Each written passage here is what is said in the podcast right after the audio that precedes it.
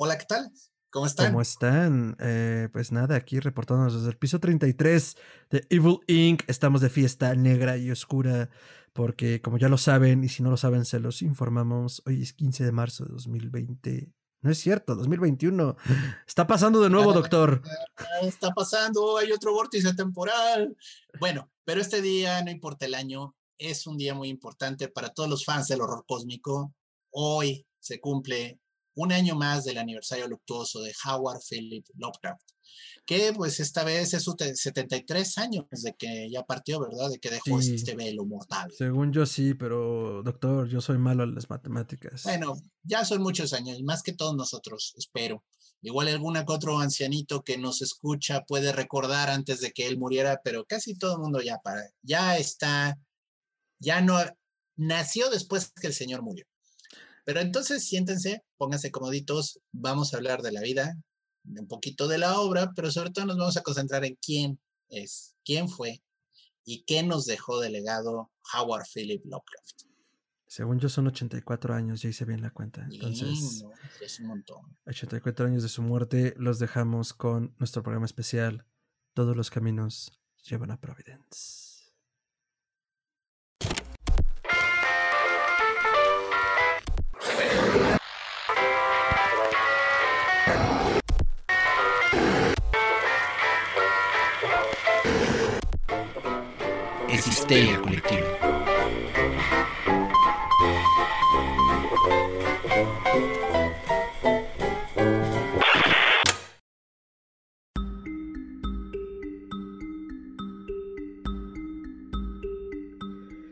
Porque no puede morir lo que yace eternamente, e incluso en épocas extrañas la muerte puede morir. Esto es Histeria Colectiva, el programa donde Fernando Santamaría y el Dr. Braham se sientan alrededor del círculo de invocación para abrir la caja de Pandora y volarse la tapa de los sesos platicando sobre ficción, magia, ocultismo, casos supernaturales, literatura y todo lo que tenga que ver con la cultura del horror. Buenos días, buenas tardes, buenas noches, donde sea que se encuentren, a la hora que nos escuchen. Muchas, muchas gracias por sintonizarnos, lo cual no tiene ningún sentido porque esto no es radio pero gracias por darle play al botón de su reproductor de preferencia. Eh, si son trabajadores esenciales, muchas gracias por todo lo que están haciendo por mantener este inhóspito e inefable mundo girando. Y quédense en casa. Y si no pueden, cuídense mucho y cuiden a otros. Recuerden que nunca ha sido cool estornudarle la cara a la gente, hoy menos que nunca. Entonces, eh, sin más preámbulos y con un inefable tarro de cerveza, el hombre, el mito, la leyenda, el único y el inigualable, Dr. Braham bebiendo del cráneo de sus enemigos. Doctor, ¿cómo está?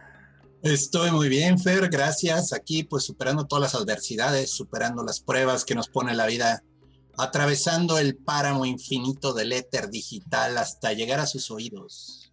Cañón, estuvo, estuvo muy cabrón grabar este programa. Parece que todos los dioses de Yugot se pusieron en nuestra contra, pero pues lo logramos. Aquí estamos listos para tener la emisión a tiempo, sabrosa, cocinada, porque bueno, gracias a la magia del podcast, esto se está estrenando el lunes 15 de marzo y me atrevo a romper de esta manera tan eh, cínica la temporalidad del podcast porque hoy es un día negro.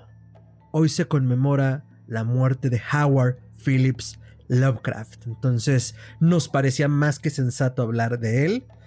Y pues afortunadamente los planetas se alinearon y Asatot tocó su flauta para que el programa se estrenara el mero, mero día. Entonces, pues estamos aquí. Doctor, ¿está listo para este viaje por Providence? Pues la verdad no creo nunca estar listo para tocar la obra del señor Lovecraft, pero bueno, el hombre, el mito, la leyenda merece que le hagamos un programa.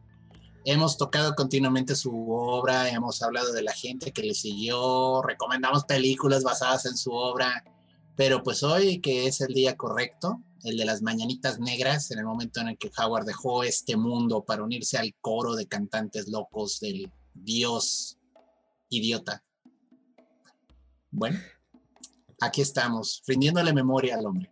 Pues como todos los caminos llevan a Providence, doctor, comenzamos. Porque era el 20 de agosto de 1890 cuando Howard Phillips Lovecraft nacía en una casita en Providence, Rhode Island, esto es muy al norte de Estados Unidos, y fue el único hijo del matrimonio entre Winfield Scott Lovecraft y Sarah Susan, de soltera Phillips Lovecraft. La familia de ella era acomodada, ¿eh? En esa fecha se oyó el primer grito de locura proveniente de los labios del joven Howard. Es correcto. Se dio cuenta del terrible destino que le había acontecido al nacer en esta ciudad de Providence. El autor, el autor que cayó del cielo, doctor. Oh, sí, literalmente. A él no lo entregó una cigüeña, lo entregó un shogot. Ay, qué mierda.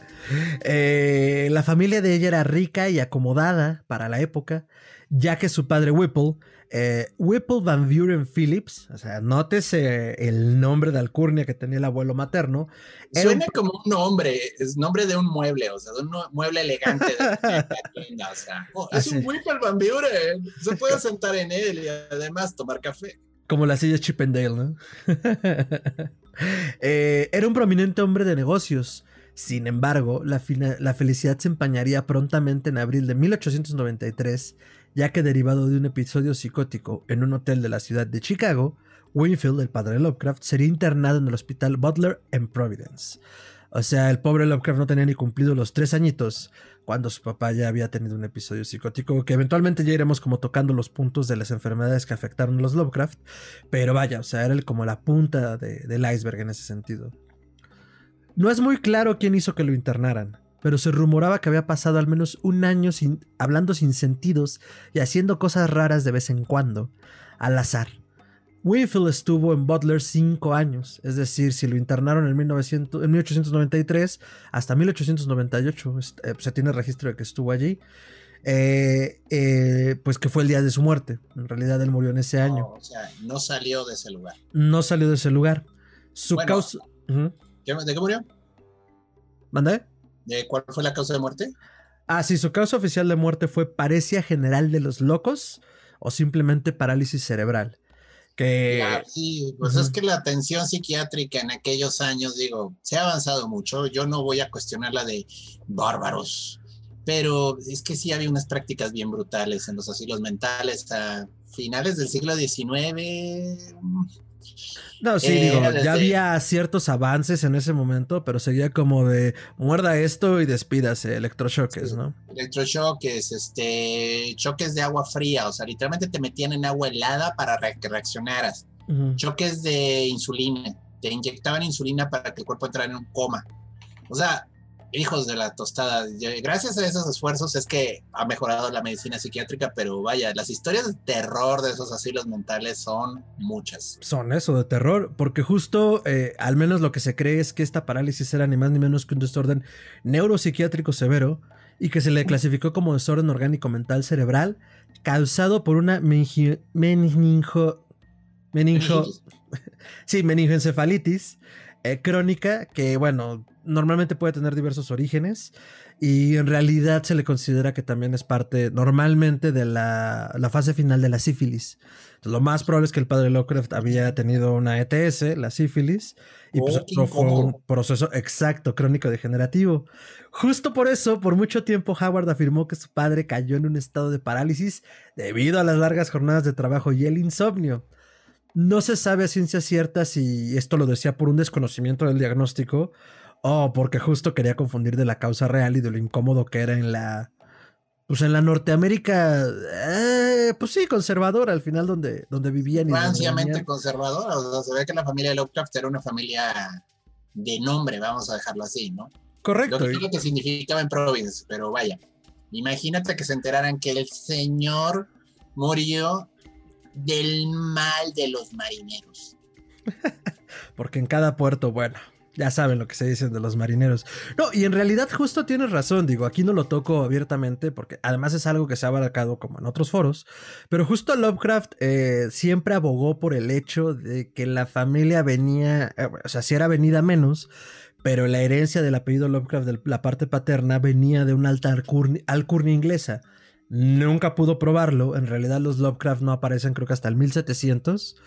Eh, pero vaya, él afirmaba que la familia tenía raíces profundas en la Inglaterra blanca mm, europea. Interesante, porque el tema de la herencia es un tema pesado en la mayoría de las historias. O sea, el no saber de dónde vienes y que luego venga esa herencia a cobrarte, o que tú sabes esta herencia que tienes y estás preocupado porque es una herencia con unas consecuencias o unas repercusiones faunestas, pero ya se está hablando ahí de esta obsesión con el de dónde vienes, ¿no? Tu historia, o sea, tu historia te condena, tu historia te redime, es la que te lleva hacia adelante, ¿no?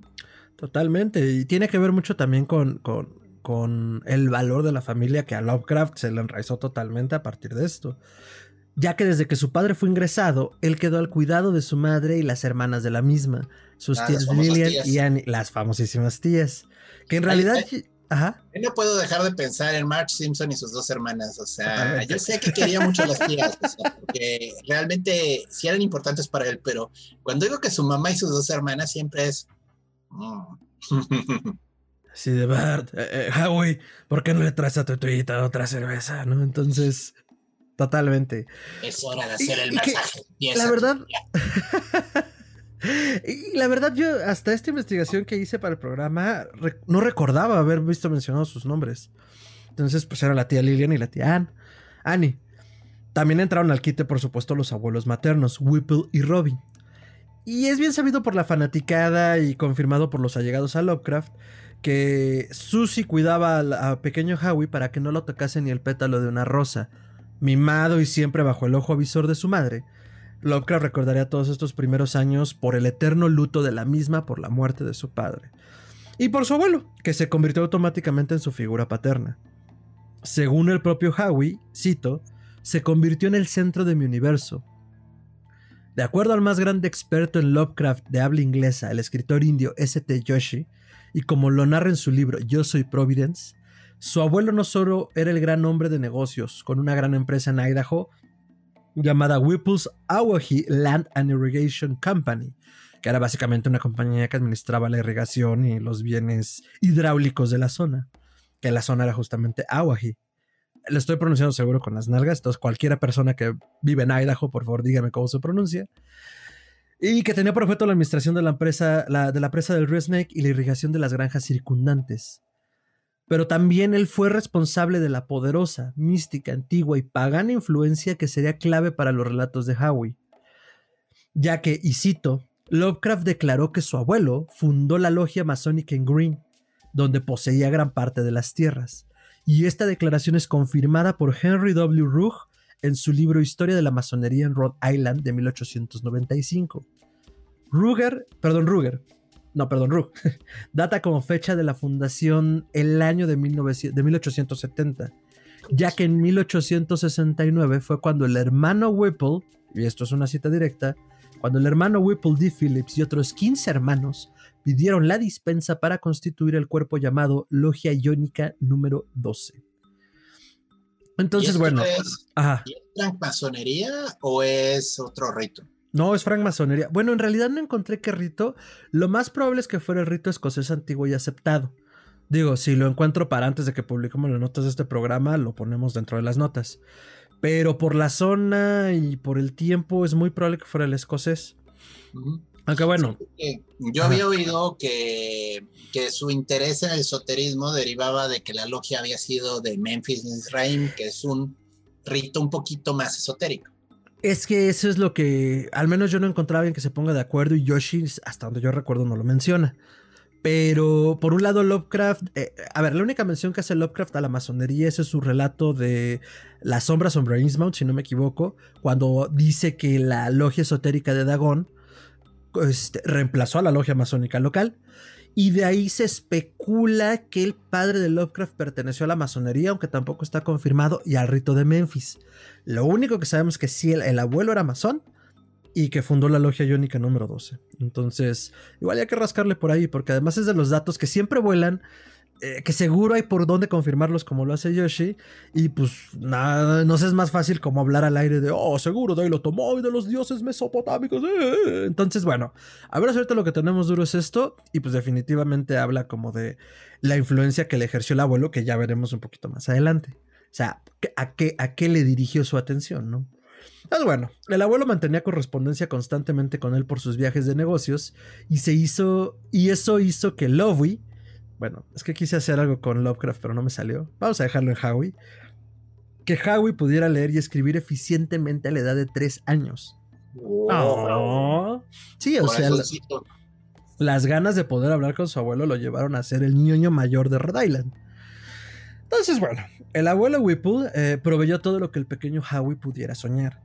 Le mostraba los objetos que trae sus viajes a Europa, le contaba historias de lo que ahora conocemos como weird fiction o ficción rara, le curó de su miedo a la oscuridad a los 5 años, animándolo a caminar secuencialmente a través de cuartos oscuros en el 454 del Angel Street, que era ni más ni menos que la propiedad de Philip, la propiedad, perdón, de Whipple, de la familia Phillips, que en inglés tiene un término que a mí me gusta mucho porque es, lo diferencia, ¿no? O sea, habla de una propiedad grande, de Phillips Estate es decir, que ah, poseían una propiedad muy grande en la ciudad. Eh, y bueno, tuvo acceso a la prominente biblioteca del abuelo, lo cual fue lo que le dio las bases duras a Lovecraft durante su juventud para poder tener como toda esta educación autodidacta, ¿no? O sea, estamos hablando de la formación de una persona como se usaba cuando tenías dinero y recursos, con un exceso de información que quizás útil, quién sabe, pero pues el abuelo ávido con coleccionista de diferentes materiales, pues tenía una biblioteca llena con todo tipo de temas y el joven Howie se dedicaba a hojear libros y a revisar este tratados y a revisar este libros de historia y demás, ¿no? Totalmente, y ya veremos que eso fue crucial porque digo, puedes tener todos los recursos del mundo, pero si no te interesa, no te interesa y no vale nada, ¿no? Entonces, bueno. Si bien el abuelo sustituyó a Winfield como figura paterna, no es como que el padre hubiera desaparecido del todo. Se entendía que era su abuelo, ¿no? En 1920, Howie tuvo un sueño que sería el preámbulo del cuento La llamada de Cthulhu de 1926. No empiecen con cómo se pronuncia Cthulhu, lo pronuncio como Dios me da a entender. Entonces, eh, eh, Cthulhu, Cthulhu. Y Ricardo diría Charanulu, a quien le mandamos un saludo. Entonces, bueno. en este sueño, él tenía un bajo relieve. Howard llegaba con un bajo relieve y se lo presentaba al curador de un museo. Y el curador le preguntaba a él que quién era. A lo que él respondía pomposamente: Mi nombre es Lovecraft, nieto de Whipple V. Phillips. Entonces, no dice ni que no sea hijo de Winfield, pero tampoco dice que es hijo de, de, Whipple, ¿no? Entonces, él tenía muy bien separadas estas figuras y entendía que pues había tenido un padre y que había muerto. Digo, esto es importante para que entendamos que su padre murió cuando él tenía... Eh, ¿Cuántos dije? ¿Ocho años? Entonces, bueno, era complicado pues para un niño de esa edad. ¿Y qué es lo que se hace muchas veces, no? O sea, de alguna forma, corriendo no, pues se elimina la figura del padre porque murió a muy temprana edad. No, no tenía ocho, perdonen, es que se me cruzan las fechas siendo tantas. Tenía tres, si no me equivoco. Ah, no, en tres a los tres lo internan y a los ocho muere. Entonces, bueno, no era tan chiquito, pero pues lo tenía bien diferenciado, ¿no? Entonces, bueno, eh, es importante tomar en cuenta que para ese momento, cuando hace esa declaración, porque esto fue en 1920, Whipple llevaba 16 años de fallecido, entonces, pues era una figura importante para él. Y bueno, pues como ya lo hemos mencionado, tanto Howard como su madre gozaron de una gran vida pues, por las sólidas finanzas del abuelo. Ahora, Whipple introdujo al bebecín a que se interesara por la literatura, particularmente la clásica, y a la poesía inglesa. ¿Recuerdan que dijimos que lo introdujo a los cuentos weird? Pues bueno, los cuentos weird eran ni más ni menos que de la propia invención de su abuelo. Es decir, toda esta inspiración, sí, toda esta inspiración venía del abuelo. O sea, vaya, el, Lovecraft toma esta semilla y es lo que desarrolla a lo largo de su vida, ¿no? Y el abuelo hacía efectos de sonido y toda la cosa para sonorizarle el relato al niño. Lo cual hace que Whipple sea indirecto directamente nuestro santo patrono podcastero. Porque ya tenía diseño sonoro antes de que fuera cool. O sea, él trataba de hacer voces, de hacer sonidos para generar el ambiente a Howard. No tengo pruebas, pero tampoco tengo dudas de que sea nuestro santo patrono. Pero bueno, en realidad sí tengo pruebas, es justo lo que les estoy diciendo. Lovecraft nunca supo, nunca supo primero a ciencia cierta de dónde se inspiró su abuelo para tales historias. Pero lo que él sospechó finalmente era que se había inspirado de escritores góticos como Anne Radcliffe, Matthew Lewis y Charles Maturin. Entonces, o sea, el abuelo siendo tan prolífico en su lectura, pues lo más probable es que él también tenía este input creativo y bueno, a partir de eso se inspiraba y, y pues era lo que le relataba a Howie. Fue en esta época cuando también tuvo contacto con relatos legendarios y fantásticos como The Rime of the Ancient Mariner, o La rima del anciano marinero de Samuel Taylor Coleridge, Las Mil y Una Noches, que fue un regalo que le dio su madre, y que todos recordaremos porque vimos o leímos alguna versión infantil de Las Mil y Una Noches, y La Metamorfosis de Ovidio, la historia de los mitos y de la creación según el poeta romano. Entonces, o sea, queriendo y no queriendo, Howie se convirtió como en este gran estudioso desde muy temprana edad, por cada, como decías, lo que tenía a su alcance, ¿no? Entonces, con la guía de un abuelo así, con los recursos y con el interés, pues bueno, era muy lógico que esa educación iba a ser mella para lo que haría después, ¿no? Por lo tanto. Es interesante el tema de las mil y una noches, porque, digo, es uno, son unos relatos con un nivel de fantasía impresionantes pero sobre todo lo interesante de Las Mil y Una Noches, digo, es que depende qué versión leyó, porque Las Mil y Una Noches son unos cuentos muy picantes, vamos a dejarlo así, o sea, no son aptos para niños, la mayoría de ellos. Tienen elementos fuertes de sexo y de violencia. Entonces, para una mente joven sería muy escandaloso, pero incluso para una mente adulta de ese tiempo eran escandalosos, porque sí había escenas de alto contenido sexual que no es lo normal de, leer en la literatura europea. Hubo un autor, Richard Burton, sí, Richard Burton, que eh, luego lo criticaron mucho porque literalmente escribió porno ligero. O sea, él quiso traducir las mil y una noches y las hizo, pero súper picantes. O sea, pero ya, ¡oh, por Dios!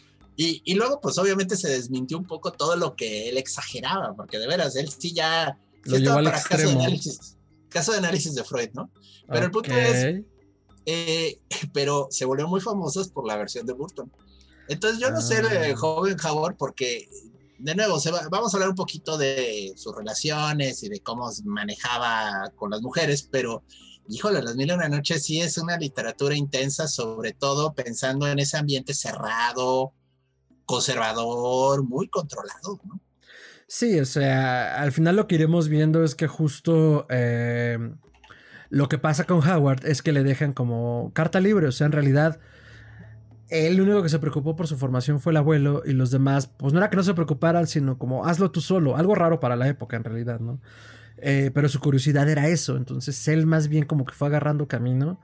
Y bueno, también ya veremos justo eh, su relación con el sexo opuesto y también qué le causó. Pero bueno, entonces, eh, fue esta época, por lo tanto, su formación dura literaria y le dieron las bases del mundo que influirían bastante su obra. Y no solo eso, sino que en 1896, cuando Howard Bebain tenía alrededor de 5 años y medio de edad, fallece su abuela Robbie. Si bien no parece que fueran muy cercanos, esto lo afectó profundamente. Y él mismo dice que envió esta muerte a la familia a una oscuridad de la que nunca se recuperaron totalmente. Las tías y su madre, completamente vestidas de negro, le aterraban y fue el periodo en el que comenzó a tener las pesadillas que le acompañarían prácticamente el resto de su vida, específicamente los terrores nocturnos. Estas visiones las atribuyó a los grabados de Gustave Doré, que adornaban el libro de la rima del marinero y una versión que leyó del paraíso perdido de Milton. Eh, si ustedes han considerado alguna vez una versión ilustrada por Doré, son grabados preciosos, pero sí son muy espectrales. Eh, por ejemplo, mi primer contacto con ese tipo de ilustraciones fue una versión ilustrada del infierno de Dante por Doré. Entonces son preciosos, pero sí tienen algo de macabro todo el tiempo. Entonces, eh, cito, me hacen girar por el espacio a una velocidad enfermiza, mientras me inquietan y me impulsan con sus detestables tridentes, decía. Estos terrores nocturnos aparecerían 30 años después en sus textos.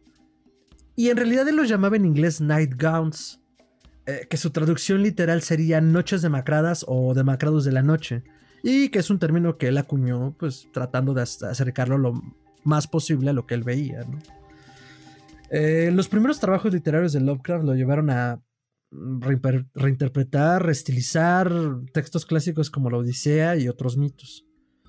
Howie aceptaba que el panteón de dioses romanos griegos como las expresiones genuinas de divinidad. Entonces, pues para él los textos clásicos reflejaban de forma muy puntual lo que él consideraba como divino. ¿no? O sea, estas manifestaciones a mí me cuadran. Y cuando a la edad de 5 se le dijo que Santa no existía, su cuestionamiento inmediato fue, ¿por qué Dios entonces no es igual a un mito? O sea, si Santa no existe, ¿por qué habría de existir Dios? A los 8 se interesó en la ciencia, eh, particularmente en astronomía y química, pero cuando llegó la explicación de dónde vienen los bebés, le educaron con los libros que había en la biblioteca familiar y por le educaron se acercó él solito donde tenían una fabulosa edición de la anatomía de Quain, totalmente ilustrado y con diagramas, y el libro de fisiología de Dunglinson. Y según Howie, dijo, eh, cito, no esperé la información oral y agoté el tema en la sección médica familiar. Esto fue por curiosidad y desconcierto ante las extrañas referencias de los adultos. El resultado de esto fue totalmente opuesto al que los padres temen generalmente. En vez de generarme un interés precoz en el sexo, mató virtualmente todo mi interés en el tema. Entonces, pues digo, si algo tenía en su personalidad de cierta pasividad en el sexo o incluso cierta sexualidad, pues los libros se lo acabaron por apagar. Y bueno, no del todo, porque ya veremos más adelante lo que dijo Sonia Green, la única mujer con la que se ha logrado relacionar a Lovecraft. Y pues bueno, pues, no, no, era precisamente alguien impedido para las relaciones humanas con el sexo opuesto, pero tampoco era algo que le interesara como fervientemente, ¿no? Ya en 1902, a los 12 años de edad, de acuerdo a la correspondencia del propio Lovecraft, la astronomía se volvió crucial y guía. Comenzó a producir periódicamente el Rhode Island Astronomy of, eh, Journal, perdón, Rhode Island Journal of Astronomy, y de los cuales sobreviven 69 fascículos, eh, y él usó un método llamado para impresión ectográfico, que es un tipo de impresión entre gelatina y tinta y metal, que es muy local y se puede hacer de forma muy casera. Eh, la educación de Howard fue extraña y redundante en realidad. Repitió varios grados de la escuela primaria y muchas veces alternaba con lecciones de tutores privados. Las causas de su asentismo, que era mucho y obvio, nunca fueron del todo claras. Aunque siempre se ha especulado que era por enfermedad, sus compañeros lo describían como retraído, aunque de igual modo amigable y abierto, sobre todo si mostrabas interés por la astronomía, a lo que normalmente los invitaba a mirar por un telescopio que se había ganado. O sea, en realidad, pues no era ni muy extrovertido ni muy introvertido. Pero si mostrabas interés por los temas que él tenía también interés, pues era amigable. Como cualquier niño. Sin embargo, fue justo en esos años cuando su amado, amado, abuelo comenzó a sufrir dificultades económicas y financieras y la riqueza familiar comenzó a disminuir. ¿Qué año era? Esto fue en 1904 aproximadamente. Ya, ok, sí. Bueno. El abuelo despidió la servidumbre y los dejó tanto a él como a Howard y a Susie solos en la vieja casa en el 454 Dangle Street. En 1904 fracasa cataclísmicamente el negocio más grande de Whipple, que era la Whipple Land and Irrigation Company. Esto pasó porque un drenaje que estaba a cargo de la compañía falló durante las inundaciones de primavera de 1904. Y el 28 de marzo de ese mismo año, su abuelo muere a los 70 años de edad de un derrame cerebral. Cito a Lovecraft sobre este tema. Su muerte trajo desastre financiero, además de un luto más serio. Con su muerte, el resto de la mesa directiva de la empresa perdió la iniciativa y el coraje. La corporación fue disuelta en un momento en el que mi abuelo hubiera perseverado. Como resultado, otros cosecharon la riqueza que era para los accionistas. Por supuesto, se incluye entre ellos. ¿no? Mi madre y yo fuimos forzados a desalojar la bella propiedad en el 454 de Angle Street y tuvimos que entrar al 598, tres cuadras al este. ¿Querías mencionar algo hace ratito, creo? No, no, no, es que estoy tratando de ubicar la temporalidad, pero vaya, sí, o sea, de nuevo, el problema de el abuelo de Howard al parecer es de que pues en muchos sentidos estaba dando un servicio a la comunidad, ¿no? Y cualquier falla en el servicio, pues podía producir que pues, la comunidad ya no lo contratara. Así de fácil. Sí, aunque hubiera tenido como un manejo exitoso, pues al primer error es como gracias, no gracias, ¿no? Y pues siempre manejar problemas de ese tipo con las comunidades es complicado, pues porque ya saben, te, puede ser desde muy amigable hasta antorchas y tridentes. Entonces, bueno, por si fuera poco, ese infame 1904, que bien podría haber sido el año horribilis de nuestro Howie, empezó en la escuela preparatoria en la Hope Street High School. Y del mismo modo no pudo ser constante con su rendimiento escolar. Se le vuelven a atribuir momentos muy cercanos a crisis severas. Pero el propio Lovecraft diría que, a pesar de ciertos roces con algunos profesores, disfrutó la escuela. Tuvo un selecto pero nutrido grupo de amigos y destacó en física y química y comenzó su formación formal en latín, que su abuelo habría comenzado años antes con él. Eh, recordemos que al menos dentro de ciertos círculos en la época el latín era mucho más común de lo que es ahora. ¿Y por qué es importante este contexto? Pues porque Howie Bebain tuvo acceso a las fuentes primarias de los viejos mitos desde que comenzó su reformulación de ellos. Es decir, cuando hablábamos que había reestilizado o reinterpretado los mitos clásicos, lo había hecho ya desde el latín. O sea, no, no, no solo desde la lengua inglesa, ¿no? Entonces, bueno, eso le dio como una, formación muy, muy dura. Eh, tres disputas, o al menos mis tres disputas favoritas con sus profesores que rescata Yoshi. Bueno, la primera, el profesor de álgebra que lo cagó por no usar el método, el método que le dio, aunque los resultados eran correctos. Qué raro que eso hagan los profesores de matemáticas. No, no pasa, eso nunca ocurre. O sea, ¿qué importa, profe? Está bien la respuesta. Luego usas el método y de todas formas te la pone mal porque no tiene la respuesta. Entonces, no hay manera de ganar. No hay manera de ganar y Howard se dio cuenta de eso. Eh, otra con un profesor que lo quiso evidenciar cuando Howie Bebé le dijo que los europeos tenían dos orígenes caucásicos y mongólicos, ya que le recordó que los Laps, normalmente nativos de Islandia y Suecia, eran de hecho mongoles. Y mi favorita, cuando se enfrentó a lo que cito, la gorda y vieja maestra de inglés llamada Blake, que quiso ponerle una deshonestidad académica, cuando le entregó un texto titulado ¿Puede el hombre llegar a la luna? Y que ella, muy segura de sí misma, le dijo que estaba plagiando un texto de una revista cosa que Lovecraft no negó, sino que apoyó abiertamente. Es más, le pasó una copia del recorte que él traía en su bolsillo que tenía por título ¿Puede el hombre llegar a la luna? por HP Lovecraft. La maestra se quiso ver muy avanzada diciéndole, oye, ¿te plagiaste esto? Sí, maestra, yo envié eso. Si lo hubiera leído, habría visto que es mío. Estoy presentando. Me plagié mi propio artículo. Sí, digo, eran revistas, entendamos que cuando Lovecraft empieza a publicar, pues manda primero a revistas que pues prácticamente te publican todo. Realmente no hay un control editorial, son revistas locales que, ah, sí, escribió Juanita, la de la casa gris, eh, que tuvo un mal día, ¿no? Entonces, mm, en realidad eran como tabloides también para anunciar cosas y pues necesitaban más contenido. Entonces, bueno, esas son como las tres que rescata Yoshi y pues la última es mi favorita porque pues, mm, ¿quién no ha tenido profesores que se quieren pasar de listos, no? Eh. Entonces, bueno. Pero vaya, esto deja claro una cosa. Era un sabelo todo.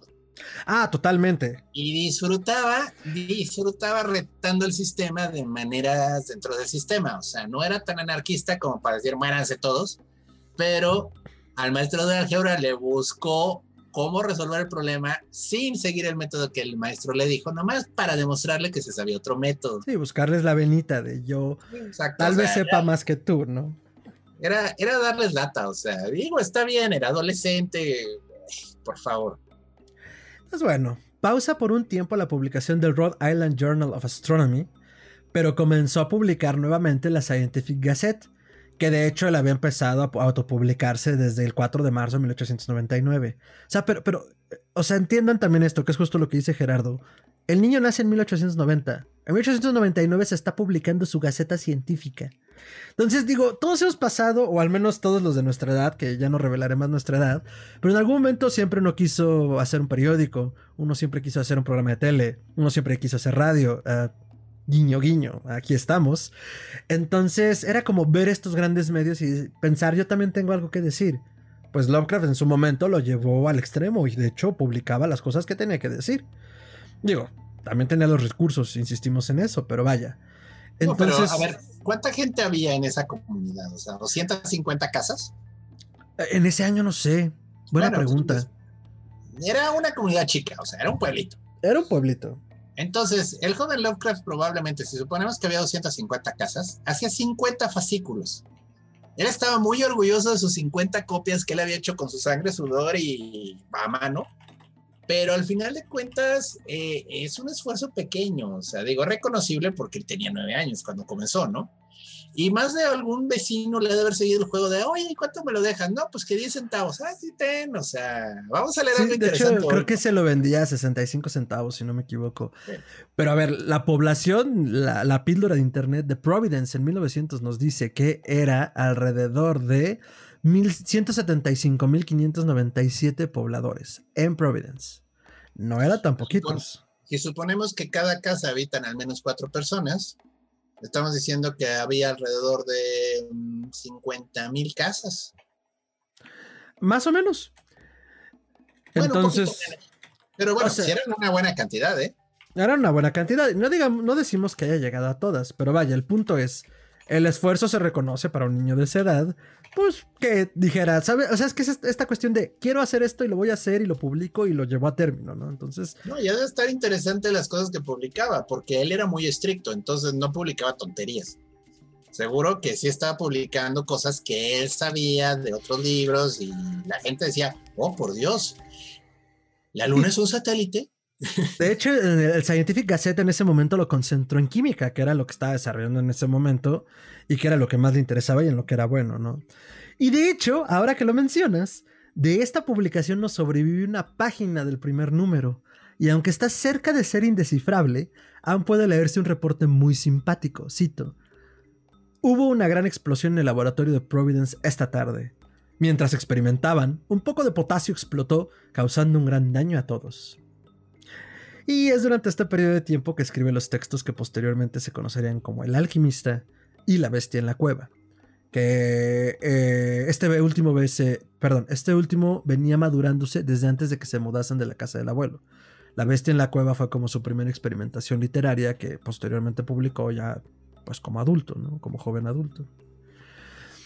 Entonces, bueno, para un niño que a los 13 años tenía acceso al observatorio de la Universidad de Brown, sí, la misma en la que estudió Otto, y que había vivido una infancia difícil, con pérdidas, problemas al adaptarse al entorno escolar y diversas dolencias, no es raro que él haya coqueteado con la idea del suicidio a temprana edad. Y aunque la determinación parecía que no era el problema, siempre lo fue el método. Cito. Los venenos eran difíciles de obtener. Las balas son un desastre y son poco confiables. Ahorcarse lo considero poco digno. Las dagas son mañosas. Tirarse de un peñasco estaba fuera de discusión por el posible estado final de los restos. Y aunque hay diversas especulaciones posteriores a esta, de que pues, volvió a contemplar el suicidio más adulto, eh, parece ser que fue en 1904 cuando efectivamente pensó en la autoextinción. Y habría sido el río Barrington, un río que está entre la frontera entre Rhode Island y Massachusetts, al este de Providence, el elegido para muerte por ahogamiento. ¿Qué fue lo que lo detuvo? Pues básicamente la ñoñería, como decías, Gerardo. Y sin embargo, ciertos elementos en particular. Perdón, y. Perdón, a ver, perdón, me perdí. Es que se me fue. Pues básicamente lo detuvo la ñoñería. Cito. Un pensamiento que él plantea en una de las cartas en ese periodo de tiempo. Y sin embargo, ciertos elementos en particular, la curiosidad científica y el sentido del drama mundial, me detuvieron. Gran parte del universo me desconcertó pero sabía que podía sacar las respuestas de los libros si vivía y estudiaba más tiempo. ¿Cuándo dejó la gente de hablar latín y empezó a hablar italiano, español y francés? ¿Qué diablo sucedió en la Edad Media en esas partes del mundo, además de Gran Bretaña y Francia, cuya historia yo ya conocía? ¿Qué hay de los vastos abismos del espacio fuera de todas las tierras familiares?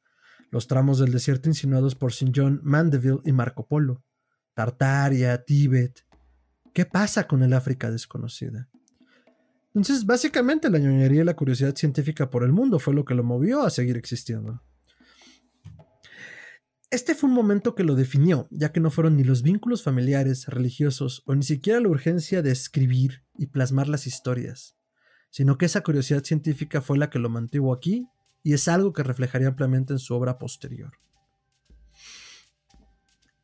Cito lo siguiente. En 1908 debería haber ingresado a la Universidad de Brown, pero el mal estado de mi salud hizo que la idea fuera absurda. Fui y soy presa de intensos dolores de cabeza, insomnio y debilidad nerviosa generalizada que impide mi aplicación continua a cualquier cosa.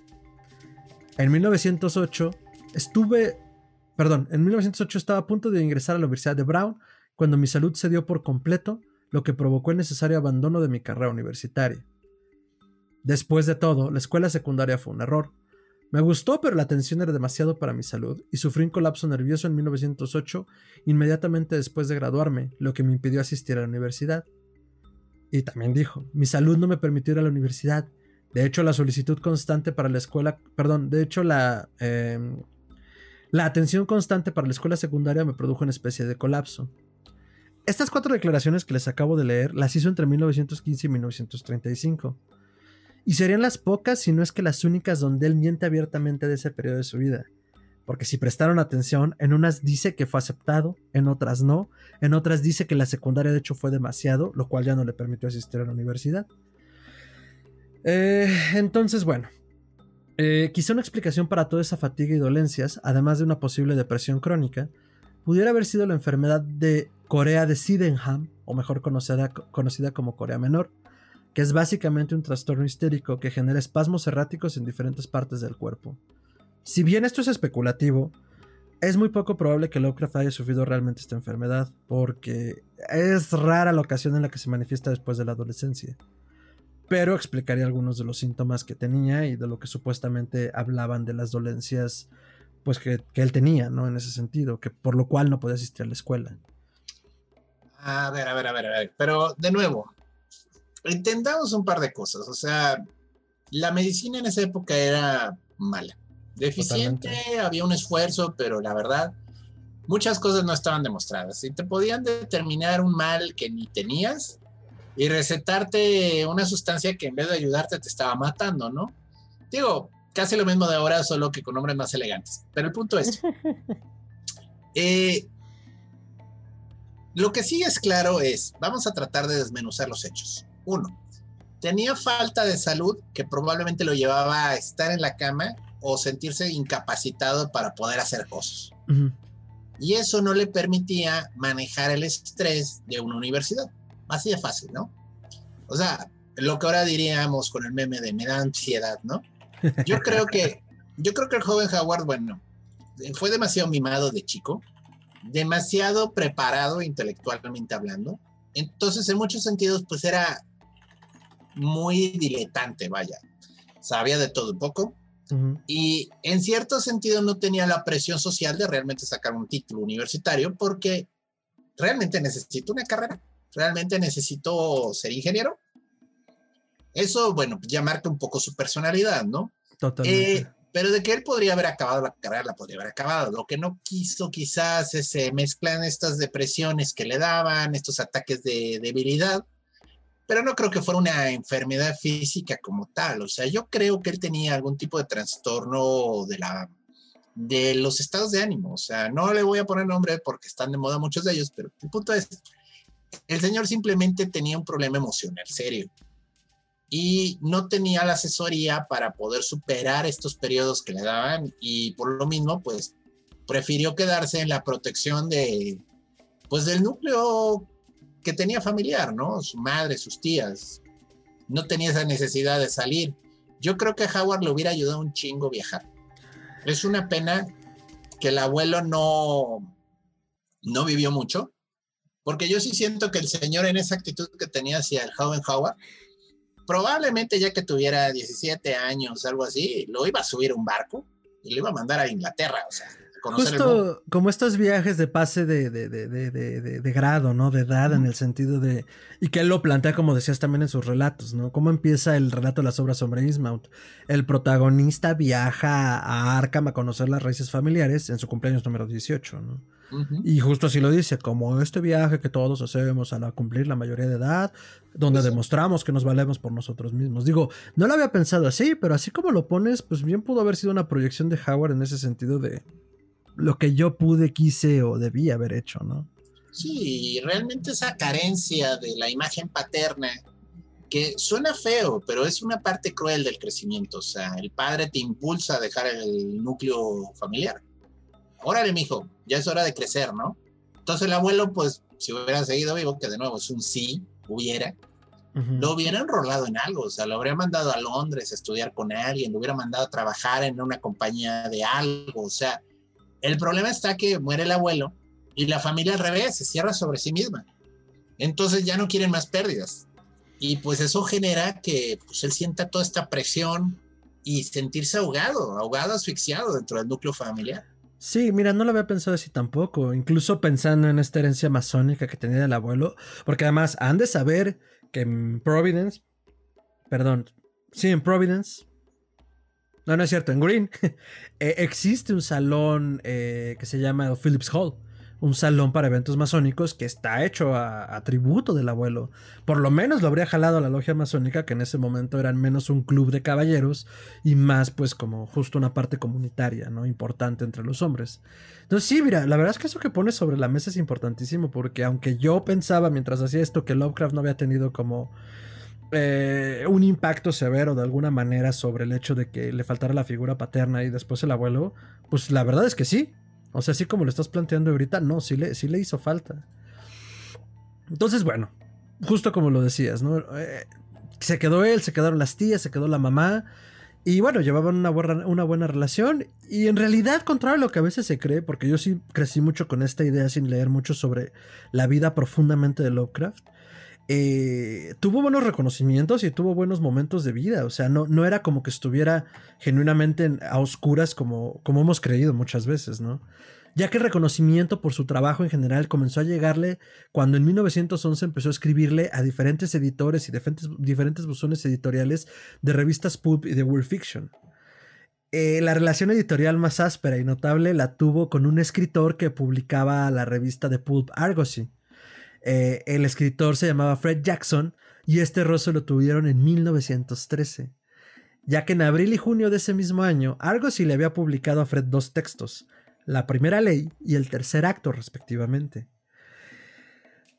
Por un lado, a Howard le parecía increíble que se le diera tanto espacio a un solo escritor.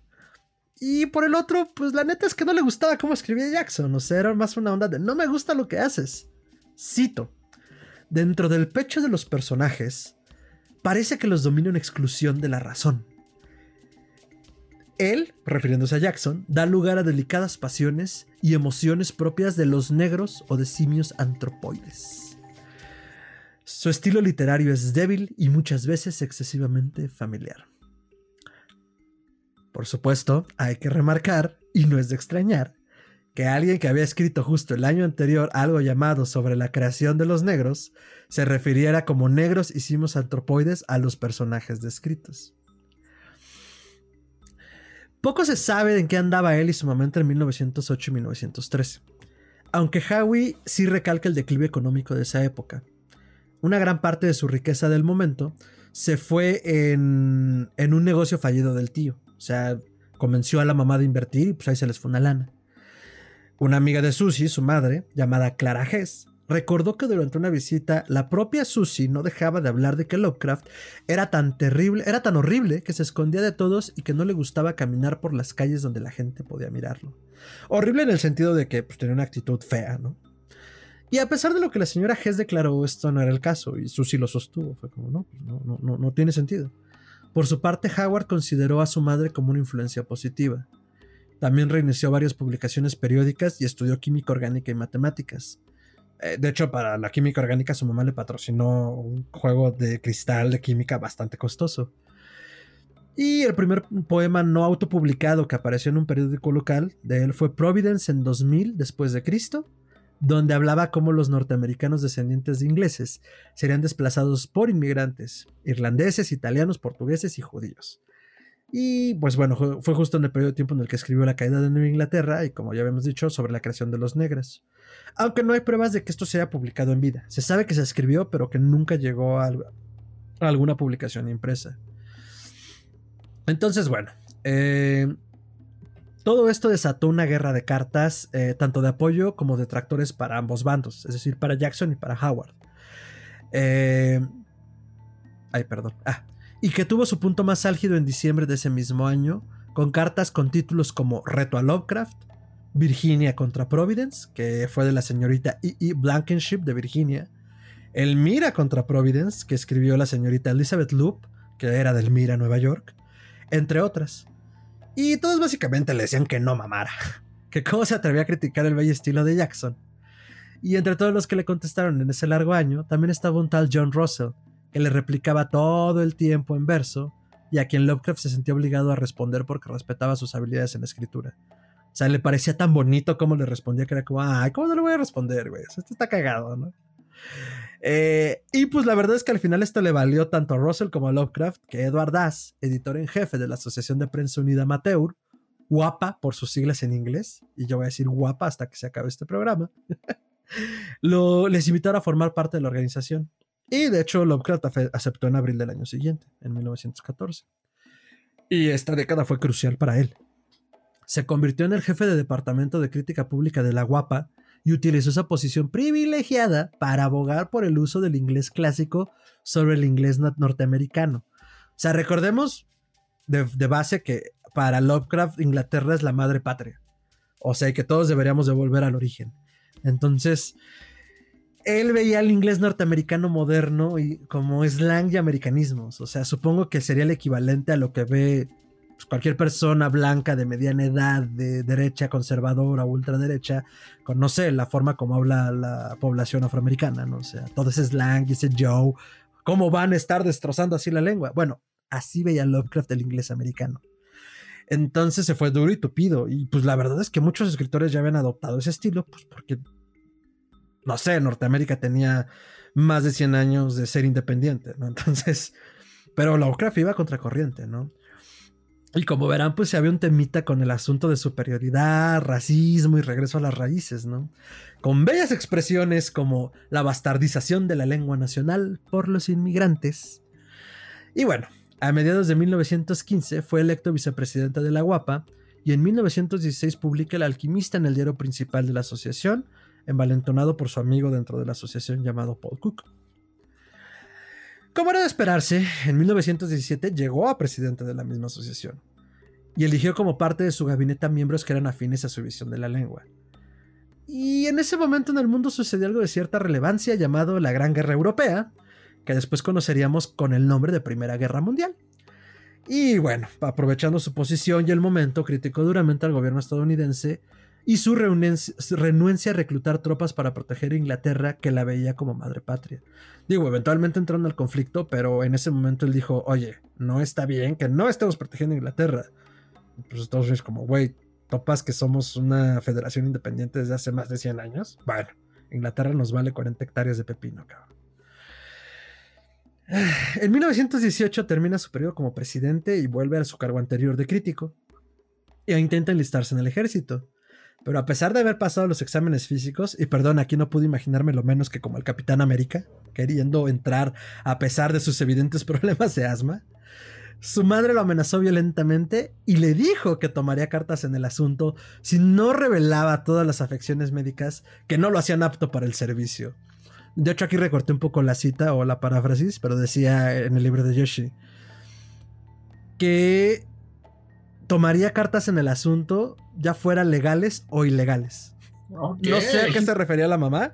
Supongo que te voy a romper las piernas, si es que decides ir. Pero así, a ese nivel se puso. Eh, por lo tanto, lo que decidió eventualmente fue mejor enlistarse en la Guardia Nacional de Rhode Island, que por sus siglas en inglés se escribe Ring, lo cual se traduce a anillo. Entonces, hagan los chistes que quieran con eso. Pero ahí sí no pasó los exámenes médicos. Yo me imagino que ahí fue muchísimo más honesto. Y pues le dijeron, güey, no calificas. O sea, tienes dolencias. Me imagino que no hacían precisamente un examen psicométrico, pero pues salieron a relucir como todas estas afecciones de las que hemos hablado, que pues no le permiten tener una vida escolar eh, normal y pues que seguramente lo, lo ponían en entredicho para el servicio militar. Entonces, bueno, en el invierno de 1918 y principios de 1919, su madre, Susie, mostró síntomas de un breakdown nervioso y se fue a vivir con su hermana Lillian. Tampoco se sabe qué tipo de dolencia tenía en realidad. Ya en 1948 entrevistaron otra vez a Clara Hess, su vecina, y dijo recordar a Susie describir criaturas raras y fantásticas que salían de detrás de los edificios y de las esquinas oscuras. También recuerda que una vez se toparon en el centro de Providence y parecía que ella no sabía dónde estaba. En marzo de 1919, perdón, Susie fue ingresada al hospital Butler, el mismo que Winfield, y la reacción de Howie fue profunda y visceral ante la noticia. Howie visitaría a su madre periódicamente y darían largos paseos por los terrenos del hospital. A finales de 1919, Lovecraft se volvió más extrovertido. Después de un periodo de aislamiento, comenzó a unirse amigos en viajes a reuniones de escritores. La primera fue una charla en Boston presentada por Lord Dunsany, a quien Lovecraft había descubierto e idolatrado recientemente. A principios de 1920, en una convención de escritores aficionados, conoció a Frank Belknap que nunca puedo pronunciar bien, eh, quien terminaría siendo el confidente más influyente y cercano de Lovecraft por el resto de su vida. Y es chistoso porque yo siempre había asumido que al haberse hecho cargo a August Derleth de su obra, pues era como el más cercano. Pero en realidad no. Frank Belknap Long tal vez lo recuerden por cuentos como Los perros de Tíndalos, que de una u otra forma pues forma parte del universo Lovecraftiano queriéndolo no. Este periodo también resultó ser el más prolífico de la carrera de relatos cortos de Lovecraft.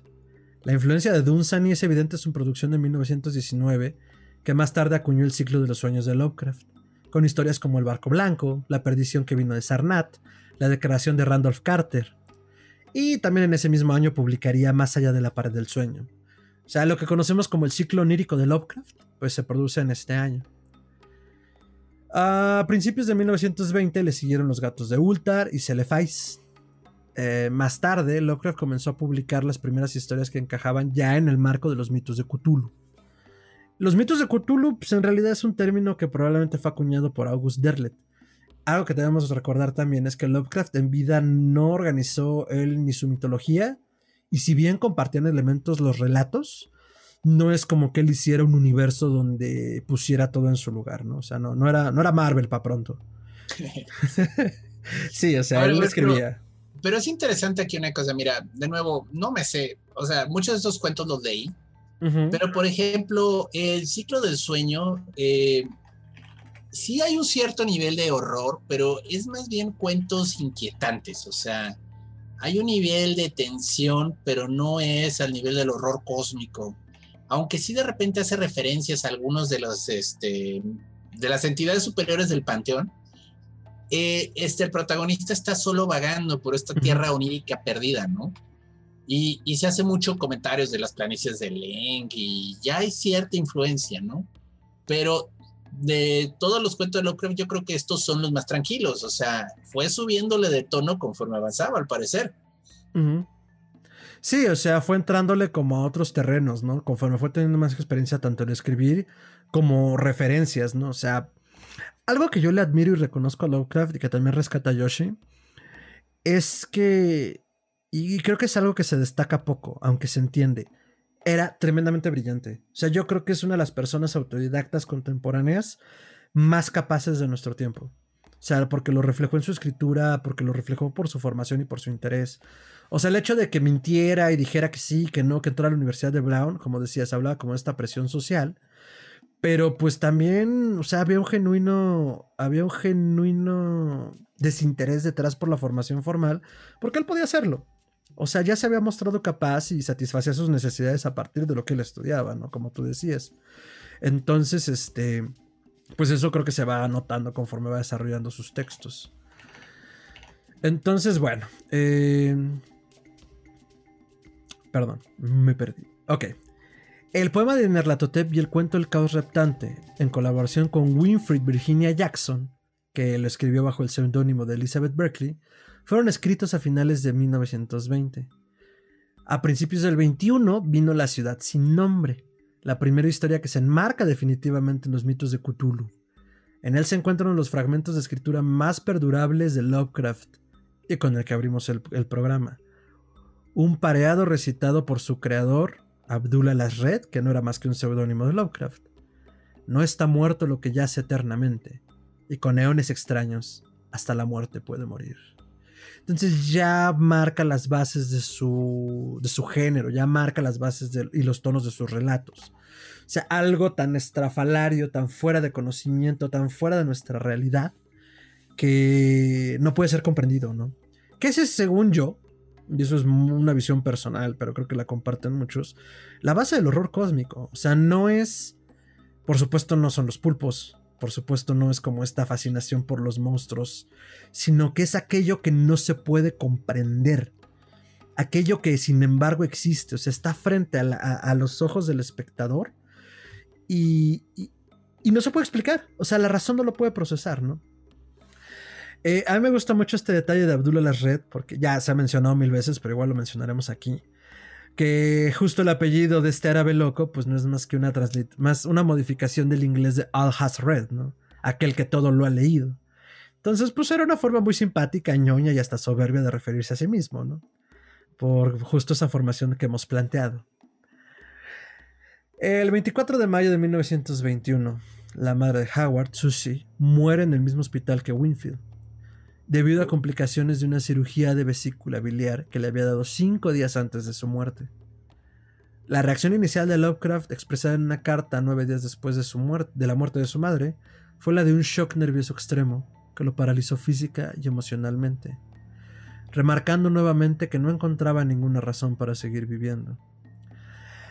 Y a pesar de la reacción de Lovecraft, continuó asistiendo a convenciones de periodistas aficionados. Y fue en una de esas convenciones en julio que Lovecraft conoció a ni más ni menos que Sonia Green. Pero a ver, a ver, a ver, antes de entrar a la relación Lovecraft-Green o como me gusta llamarla Greencraft, debemos hablar del mujerón que fue Sonia, porque por sí sola fue un personaje. Y creo que pocas veces se le dedican como más de unas líneas y, pues creo que merece más que eso, ¿no? Eh, nacida como Schafferkin o como Sonia Schafferkin-Haft en Ignia, Ucrania, Imperio Ruso, o Konotopop, provincia de Chernigov, o incluso hay quienes la ubican en Simjon y Rasil. En realidad hay pocas certezas que se tengan de su pasado. Lo que se cree es que procede de una familia judía y que su padre murió cuando ella era apenas una niña. Su mamá migró a los Estados Unidos y la dejó a ella y a su hermana en la escuela Barrett Maurice de Hirsch en Liverpool. Eventualmente Sonia alcanza a su mamá en América cuando esta última pues ya tiene otro matrimonio, ¿no? La verdad es que las tías de Lovecraft desaprobaban esta relación con Sonia. ¿Por qué? Por una simple y sencilla razón. ¿Cuál te imaginas que sea, Gerardo? No procedía de una familia de abolengo. Eso podría ser, pero una todavía más poderosa. Era zurda. Fíjate que eso no lo rescata, pero también es probable, pero no era esa. Otra todavía más lógica para la época y que de hecho la familia de Inglaterra nos la recuerda todo el tiempo. no sé, ya, diga. Porque era divorciada, Gerardo. Ay, no, por Dios. Por Dios, eso oh, es impensable. es impensable. ¿Cómo puede una mujer ya no estar casada? Sona ya había estado buscar una relación con alguien más. Y no solo eso, sino buscarla con Howard. No, qué horror, qué horror. Pobre Howard no se merece, no se merece a alguien así. Sonia ya había estado casada y su primer matrimonio fue en Rusia. Escándalo. Escándalo. Es un escándalo. Y ya revelamos nuestra edad. Sonia había tenido su primer matrimonio en Rusia y fue muy infeliz porque el hombre con el que estaba casada era de carácter brutal. Y bueno, eh, uno de los viejos escritores, eh, Alfred, ah caray, no puse su apellido, ahorita se los paso, rescata lo siguiente, porque además del, del, matrimonio no se sabe mucho. Ella estuvo casada con un tal Samuel Green y ella relató en algún momento, déjame decirte Alfred, me han sucedido cosas que nunca, nunca antes le sucedieron a ninguna criatura viviente en la Tierra. Me acerqué a la ventana, que miraba varios pisos a la calle, y le dije, Georgi Fredovich, si das un paso adelante, me arrojaré por esta ventana. La neta es que nadie sabe a qué se refiere con Georgi Fedorovich. No, porque en realidad, pues, parece que se refería a Samuel. Eh, pero esto fue parte, esto puede haber sido un recuerdo erróneo del escritor Arthur, Alfred Galpin, a quien le relató todo esto, porque pues en realidad su esposo, como decíamos, se llamaba Samuel Green, y lo poco que sabemos de él es que murió en 1916 y aparentemente por su propia mano. O sea, el güey era un güey inestable. Algo. Pero pues bueno, de esto se rescata muy poco más lo que cuenta la propia Sonia. Y de hecho ya tiene varios libros relatando su relación con Lovecraft y relatando un poco sobre ella que ya se los recomendaremos al final del programa. Pero bueno, en gran medida es, desaprobaban la relación con Sonia por eso. Y sin embargo, y a pesar de todo, Lovecraft y Green se casaron el 3 de marzo de 1924 y se mudaron a su apartamento de Brooklyn en el 793 de Flatbush Avenue. Y como tú bien decías, se mudó a Nueva York, dejó se Providence, a Nueva York y dejó Providence. No, es pues correcto. Las lo odiaban. No, totalmente que lo odiaban. O sea, y es que parte, eh, parte de eso, eh, pues era lo que decías, ¿no? realmente creo que a lo que Lovecraft eh, le faltaba era eso que, que decías, que era viajar, ¿no? Entonces, bueno, Green en ese momento era de clase media independiente, que era algo bastante inusual para las mujeres de la época. Y trabajaba como sombrerera en una tienda departamental y viajaba con frecuencia por su trabajo. Y pues su salario le permitió alquilar esta bonita casa para ella y su hija en la entonces elegante zona de Brooklyn. También le permitió donar dinero a varias publicaciones de prensa amateur, así como viajar a las convenciones de prensa amateur a las que continuaría acompañando a Lovecraft. Entonces, bueno. Eh, ah.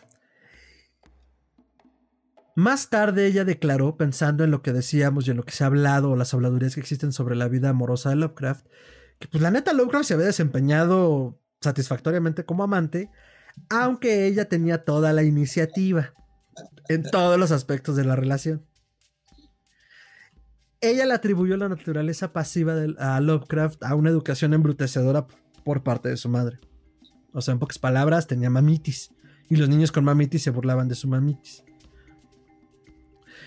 Y un, un, elemento que encontré durante la investigación que no sé por qué todos remarcan es que cuando se mudó a Brooklyn y se casó, subió su peso hasta 91 kilos por la comida casera de su esposa. Por alguna razón todos hacen hincapié en que Lovecraft subió de peso cuando se mudó a Nueva York. Y la señora cocinaba mucho carbohidrato, supongo. O Lovecraft comía muy poco, lo cual no me extraña para el ñoñazo que hemos descrito y que pues cuando vemos cómo fue su regreso a Providence, pues sería después, ¿no? O sea, ustedes no lo ven y me ven una imagen fantástica de Lovecraft acá atrás, pero vivimos en medio de comida y pues nos alimentamos mal mientras escribimos los guiones. Entonces, bueno, eh, pues en, realidad respecto a las mujeres, Lovecraft no había llevado una vida de muchas relaciones con ellas, ¿no? Hasta con Sonia, hasta Sonia Green. Y pues mucho se recalca que era por su aparente falta de, masculinidad. Eh, el cineasta mexicano Guillermo del Toro Bebein tiene un documental sobre su vida y obra llamado Lovecraft, Fear of the Unknown, o Lovecraft, Miedo a lo Desconocido y el retrato que hace sobre el autor de Providence es de un tipo anglófilo que parecía haber llegado a América en el Mayflower, un tipo raro que no se acostó con muchas mujeres. O sea, esta es la impresión que se tenía de Lovecraft, pero como ya hemos repasado, pues también era, no era una cuestión como de incapacidad, sino de falta de interés. O al menos eso es lo que yo he rescatado ahorita. Oh, yo me propongo una teoría. Dado que es posible que el papá haya muerto de sífilis, hay una alta chance que la mamá le haya metido el miedo a Dios de las enfermedades sexuales. Y al parecer, pues digo, mitad de ignorancia, mitad falta de conocimiento real de que las provocan, probablemente le dijo, Howard, aguas porque ahí se muere uno y te puedo citar a tu papá. Aunque no me agrade y no me guste, te lo puedo citar. Sí, claro, pues tiene mucho sentido. Entonces es un caldo de cultivo justo como para una aversión, ¿no? A las relaciones humanas. Pues bueno, Sonia logra romper esta pared e inicialmente Howard quedó embelesado con Nueva York, pero pronto la pareja tuvo dificultades económicas. Sonia perdió su tienda, Lovecraft no conseguía un trabajo. Y que digo, Sonia al principio estaba muy dispuesta a apoyarlo en el sentido económico. ¿Sabes? Ahí recuerdo mucho la onda de Stephen King. O sea, Stephen King tiene justo estas historias donde dice, güey, yo trabajaba como vigilante nocturno y cuando no lo hacía, que además no ganaba mucho, me la pasaba escribiendo al grado de que mi esposa en realidad era el sustento del hogar mientras yo intentaba sacar ese relato, esa novela, ¿no? Entonces, pues Sonia hizo básicamente lo mismo con Lovecraft. Y pues todo esto se sumó a los problemas de salud de su esposa, que tuvo que mudarse a Cleveland debido a un empleo que le surgió. Y pues él se quedó en el barrio de Red Hook, en Brooklyn. Donde, exacto, donde comenzó a sentir una profunda aversión por la vida neoyorquina. ¿Por qué el UF, doctor? Explíquenos. Pues porque se quedó solo y ya quedó claro que el señor Lovecraft eh, cuando estaba solo comenzaba a pensar de más. Entonces, este, en cuanto se le fue su mujer, pues comenzó a acordarse de por qué odiaba a la humanidad, o sea, de por qué Nueva York es una ciudad horrible. Porque de nuevo digo, Nueva York es una ciudad que tiene su encanto, pero recordemos que en verano Nueva York es horrible, o sea, hace un calor de todos los demonios, es húmeda, es apestosa, llega un olor de la bahía bastante desagradable. Y vaya, considerándole la época, yo creo que todavía las de política de sanidad eran menores. Posiblemente. Además estaba llena de inmigrantes y ya se ve que el señor Lovecraft tenía sus temas sobre los italianos, sobre los irlandeses, sobre los polacos. Entonces le comenzó a botar la venita de todas las razones por las que odiaba a la humanidad, ¿no? Y pues... Mm, mm. No, y, y, es importante que recalques la cuestión de la xenofobia, porque justo él siendo un caballero anglosajón venido a menos de Inglaterra, pues el racismo se convirtió en genuino miedo y que por supuesto refleja en sus relatos. Entonces, o sea, todo lo que sea desconocido, todo lo que venga del puerto. Y creo que eso es también importante. Puntualizar que Red Hook fue un, punto portuario de la ciudad de Nueva York muy importante en su momento. Entonces ahí circulaban personas de todas las razas. Algo que por supuesto a Lovecraft pues, le daba mucho puyelle. Entonces, bueno. Debo decir bueno, digo bueno a cada rato, doctor. Aviénteme una piedra. Entonces malo. En 1926, todavía viviendo de forma separada, acordaron divorciarse amigablemente, donde el propio Lovecraft agregó las grandes divergencias entre ambos y los problemas económicos. Eh, perdón, alegó, alegó eso. Entonces, debido al fracaso de su matrimonio, algunos biógrafos especularon por la posibilidad de que Lovecraft fuera sexual, aunque Sonia dijo años después lo que ya habíamos eh, dicho, ¿no? Que había sido un adecuado y excelente amante. Entonces, después de haber llegado a la ciudad de Nueva York y que su fracaso de su matrimonio hubiera fracasado, pues el paso lógico era que volviera a Providence, ¿no?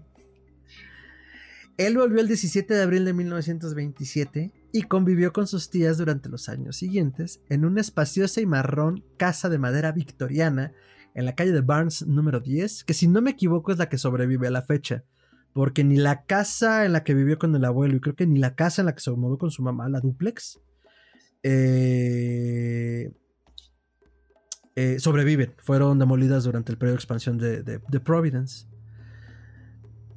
Mm, la dirección del Dr. Willett en el eh, extraño caso de Charles Dexter Ward es justo la dirección que, en la que vive con las tías. Ah, mira. Entonces ahí es donde se ve superado por esta sensación de fracaso, se abandona la soledad y a la frustración. Y, creo que es como el periodo que más se rescata de él, por eso yo así hincapié como en todo este periodo donde en realidad le fue bastante bien. Escribió mucho, eh, se peleaba con los editores y con los este, otros escritores y formó parte de la asociación amateur. Porque después, y al menos lo que consolida su visión del horror, pues más bien se da después.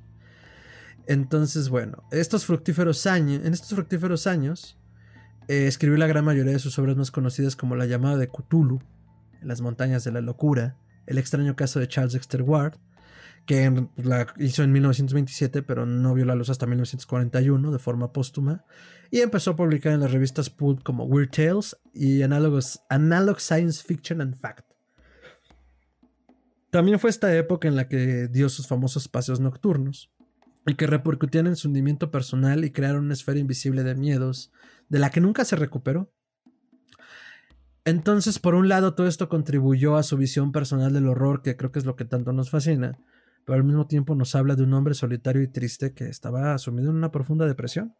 Pues y que de alguna manera pues trataba de canalizar sus miedos normales para un hombre de la mediana edad blanco de la época, que en este momento no podemos conciliar porque es como, oye, te daban miedo los extranjeros, no mames. Pero pues era lo que lo quejaba sin querer justificarlo, pues tratamos de entender en lo que él se encontraba, ¿no? Todo este proceso de sentirse venido a menos hasta llegar a este punto, pues lo tenía profundamente deprimido. Durante esos años visitó anticuarios residentes en Quebec, Filadelfia, Nueva Inglaterra, Vermont, Massachusetts, y mantenía una enorme correspondencia con sus viejos amigos y muchos escritores jóvenes, como Robert Bloch, y pues ellos se dejaban aconsejar y supervisar los trabajos por Lovecraft. Entonces, estamos hablando que... Howard también. Ajá, Howard.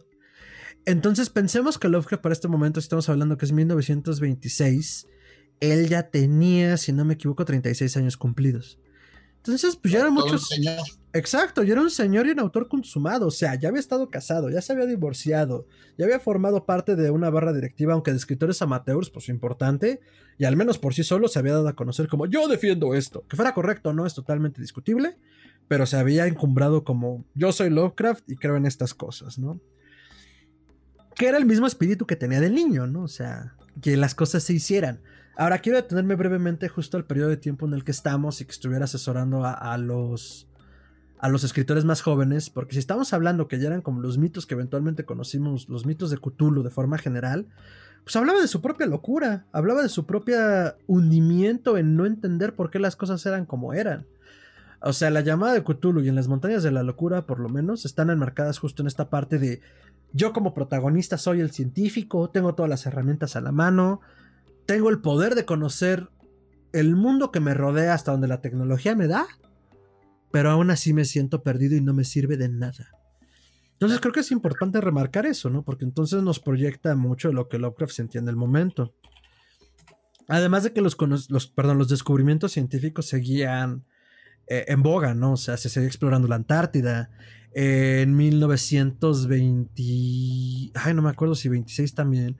Fue cuando Plutón se descubrió, pero no, no recuerdo ahorita, doctor. ¿Usted tiene la fecha de pura casualidad? No. Ahorita lo encontramos. Pero bueno, eh, se estaba explorando y se entendía que el universo era más grande de lo que creíamos, ¿no? Cuando creíamos haber visto todo en el cielo estrellado, pues Lovecraft, bueno, toda la población, incluido Lovecraft, pues se daban cuenta que no. Y de hecho muchos especula, o más bien se ha confirmado que su idea de este planeta Yugot en realidad era Plutón, inspirado por el descubrimiento, ¿no?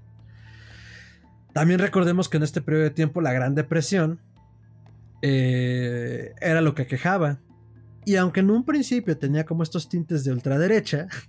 1930 fue descubierto Plutón. Ah, pues ahí está, 1929 Gran Depresión, 1926 a 1930 escribe estos relatos. Porque, por ejemplo, La Montaña de la Locura lo escribe en 1931. Entonces, bueno, eh, es curioso porque entonces todo este miedo y xenofobia se convierten en miedo hacia lo económico, en miedo hacia la situación global, y muestra su apoyo a Roosevelt. Y se convierte en un socialista moderado en ese momento abandona su conservadurismo. Entonces, bueno, también pensemos en que el que continuara estudiando temas como filosofía, literatura o, no sé, historia de la arquitectura, pues también hablaba mucho de que el conocimiento se expandía, ¿no? Entonces, tiene sentido que alguien con una postura conservadora, que genuinamente es un estudioso o un académico con ganas de aprender, pues comienza a cambiar su postura, ¿no? Entonces, bueno, los últimos dos o tres años de su vida fueron muy apurados económicamente. Y a pesar del duro y trabajo, esfuerzo que tenía como escritor, pues la pobreza en la que vivía, en, la que vivía aumentó. O sea, recordemos que vivía con las tías. Y era la Gran Depresión. Y era la Gran Depresión, entonces no era el único, pero pues ya había reconocido en, en algún momento de su periodo onírico la influencia que tenía de Poe, literariamente hablando. Pero no me extrañaría que en ese momento no solo pensara en la influencia literaria, sino en los sufrimientos que tenían los escritores como Poe, y que de alguna forma también se hubiera emulado él en ese momento. O sea, se tenía que entender, como dices tú, Gerardo, ¿no? Todos le estaban pasando mal. Pero no es ilógico pensar que el propio Lovecraft pensara que lo estaba pasando mal por el hecho de ser escritor.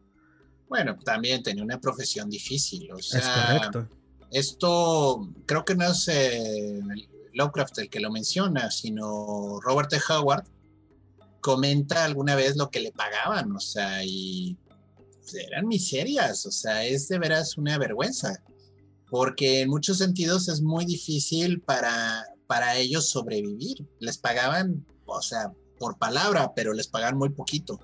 Estas revistas, pues sí, eran una fuente de ingreso, pero era muy complicado para ellos, porque mandaban historias y luego la revista no las publicaba. Entonces no estaban seguros de que iban a tener este cheque a fin de mes. Y Howard también, perdón, Robert de Howard, que también amigo de Lovecraft, pero él en Texas, se acabó suicidando. O sea, ¿En el 36? sí, no aguantó la presión. Era una persona que también tenía ideas muy radicales a veces sobre, sobre las razas y demás, eh, pero de nuevo, producto de su época. Y llegó un momento en que no aguanta y si recuerdo bien fue con una escopeta, o sea, se puso una escopeta en la boca y ¡pum! O sea, estaban viviendo una época muy difícil de los escritores. O sea, en general era una época dura para la economía en Estados Unidos aún si tenías una profesión que teoría daba dinero, han de haber estado pasando dificultades ingenieros, licenciados, abogados, o sea, todos. Y los escritores, los artistas, tristemente en estos periodos de crisis, normalmente los artistas son los que más sufren. O sea, a pesar de lo importante que son, eh, pues, pues estamos en una situación luego de salve el que pueda y comenzamos a ignorar a los que nos dan este, este esparcimiento, esta capacidad de pensar, este expandir nuestras ideas. Y es una tragedia, pero es algo que estamos viendo incluso ahorita con la pandemia. Justamente. Y lo platicábamos fuera del aire, ¿no? Como las determinaciones que se hacen desde una sociedad capitalista, que eso no va a cambiar, es un hecho que es capitalista y el capitalismo se reformula sobre sí mismo. Eh, pero, pues, ¿quién determina qué es valioso y qué no, no? ¿Qué es esencial y qué no? Y aunque por un lado se entiende que todo aquello que sea básico para el funcionamiento de una nación es esencial, pues cuando todas esas personas que funcionan esencialmente para la nación necesitan relajarse, esparcirse, tener un escape de este mundo o de esta situación, en el caso particular de la pandemia que vivimos hoy, pues entra al quite todo lo demás, ¿no? Los artistas, los escritores, los cineastas, los animadores, o sea, la cantidad de horas invertidas que creemos saber, pero no, que hay detrás de una producción, pues viene de los artistas. Y por un lado, pues sí entendemos que hay que pagarlo, pero no entendemos el valor de eso, ¿no? Entonces, era algo que sucedió durante el periodo de la Gran Depresión, ¿no?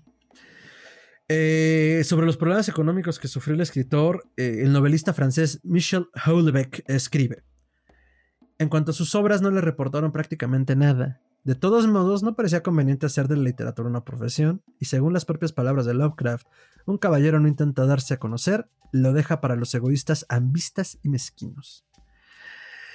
Puede parecernos producto de un enorme tejido de inhibiciones esta declaración, pero al mismo tiempo hay que considerarla como la aplicación estricta de un código de conducta caduco al que Lovecraft se aferraba con todas sus fuerzas. Siempre quiso verse como un gentilhombre de provincias que cultiva la literatura como una de las bellas artes, para su propio deleite y el de algunos amigos, sin preocuparse por los gustos del gran público, los temas de moda o cualquier otra cosa por el estilo. Un personaje semejante ya no tiene cabida en nuestras sociedades en una época de mercantilismo enloquecido, es reconfortante encontrar a alguien que se niega con tal obstinación a venderse. Pues que era básicamente lo que hacía Lovecraft, ¿no? Sí, sí, no, es muy, muy idílico, muy poético, ¿no? Nunca se vendió, ¿no? Y Vincent Van Gogh este, tuvo que quemar pinturas para no morir de frío alguna vez. O, intercambiarlas por un café para comer por un día, ¿no? Pero a ver, también pensemos esto. Lovecraft que había vivido de una. que había venido de una vida acomodada que se fue degenerando poco a poco con el paso del tiempo, pues sí se entiende que hasta cierto punto pudiera aferrarse a este ideal bohemio, ¿no? Porque al menos hasta hacia el final de su vida, pues no había tenido como esta ferviente necesidad de sobrevivir. O entraba al quite el abuelo, o entraba al quite la tía, o entraba al quite la mamá, o entraba al quite la propia Sonia, ¿no? Que digo, no está mal. Solo es en este momento en el cual sí ve como, o se topa al menos de frente con, con que esa obstinación de la que habla Michelle, eh, pues en realidad no le va a llevar a ningún lado en una sociedad mercantilista, ¿no? Entonces, eh, ahorita por ejemplo redundé mucho sobre el círculo de Lovecraft porque pues la verdad es que pensamos dedicarles un programa completo, pero justo en el periodo de la muerte de su madre es cuando se comienza a cartear con todos ellos. Había algunos otros como Clark Ashton Smith, como August Derlet, como a Robert Howard que ya mencionó el doctor, y pues que en ese periodo también se dio a conocer como escritor fantasma lo cual eventualmente puede no ser muy bueno a la larga, porque entonces eh, pues también toda esa obra literaria no es tuya, ¿no? O sea, la labor del escritor fantasma también es complicada, porque por un lado pues te pagan una comisión, te pagan un porcentaje, pero si al final lo que quieres es proyección, pues no es la mejor manera de obtenerla.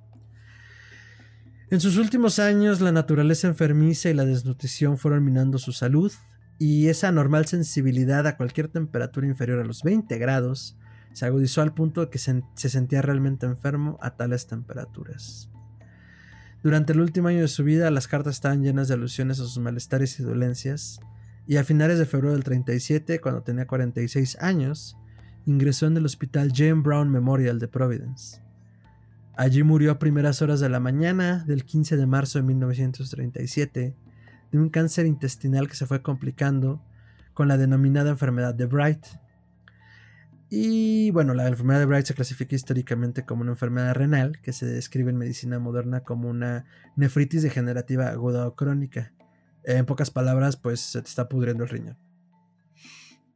Eh, y aunque actualmente este término no se utiliza, pues se refiere a esa serie de enfermedades inflamatorias de los riñones. parece ser que Lovecraft tuvo una complicación de su enfermedad tumoral intestinal con una grave insuficiencia renal, que fue lo que provocó su fallecimiento. O sea, junto con pegado y pues lo, lo terminó por tumbar, ¿no? Y pues el diagnóstico tuvo apenas un lugar después de su muerte. Fue enterrado tres días después en el panteón de su abuelo Phillips, en el cementerio de Swan Point. Aunque su nombre está inscrito en la columna central, ninguna losa señala su tumba. Muchos años después de su muerte, en la lápida que le erigió un grupo de aficionados, puede leerse una línea tomada de una de las miles cartas que escribió a sus corresponsales. Yo soy Providence. Y hoy conmemoramos a Mr. Providence. Pues sí. Y pues sé que redundamos como en muchos temas, tratamos de dar como un ojo de águila a la vida y obra de Lovecraft. Porque en realidad para hacerle un homenaje a Lovecraft bastaría, faltarían días, faltarían semanas, faltarían diferentes círculos. Que existen por fortuna, digo, aquí en México existe por ejemplo eh, un evento llamado La Noche de los Tiempos, que si no me equivoco auspicia el Círculo Lovecraftiano de Literatura y Horror con base en Monterrey, a quienes mandamos un saludo. Existen los eventos hechos también por Miguel Lupián, un amigo de Historia Colectiva, que lo hace a través de eh, algo llamado el Picnic en Rie, que este año no sé si va a ser algo, la verdad no he visto mucho en redes. Es una pena porque es divertido. Hemos ido ahí. Es padrísimo. Y, se pone muy bien el ambiente. Se hace en un bar que se llama el Scary Witches. Bueno, a mí me tocó en ahí. Pero pues tristemente esta época de pandemia, si se hace algo igual iba a ser virtual. Espero que se haga. O sea, la verdad se ponía bien. Es un evento de pues de compartir historias, o sea, y la gente sube y si quiere leer un fragmento de una obra de Lovecraft, la lee. Y si quiere leer un poema que se le inspiraron con la obra de Lovecraft, lo leen, o sea, realmente es un homenaje. Estamos reunidos en un lugar porque todos apreciamos la obra del Señor y queremos pues pasar un buen rato, y es muy bonito porque sí se siente el amor que le tenemos a su obra. Sí, que digo, eh, ya, ya ahondaremos en siguientes programas donde hablemos tanto del horror cósmico como de su círculo y como de su obra en particular. Pero incluso un premio de ciencia ficción estadounidense de alto prestigio entregaba una efigie con su figura y que coloquialmente se le conocía como el Howie. Y a partir de las alusiones al racismo, que para nada es un secreto dentro de la obra de Lovecraft, pues se cambió por otro tipo de premio, lo que el propio Yoshi, que había ganado varios de estos premios, no me puedo acordar bien cuál era, a ver si ahorita lo encuentro. Eh, pero el propio Yoshi, de, ascendencia india, pues dice, güey, yo no puedo aceptar un premio donde al separar al autor de su obra quieren censurarlo, ¿no? O sea, Howard y, y, lo que se hace es parte de, es parte de lo que es.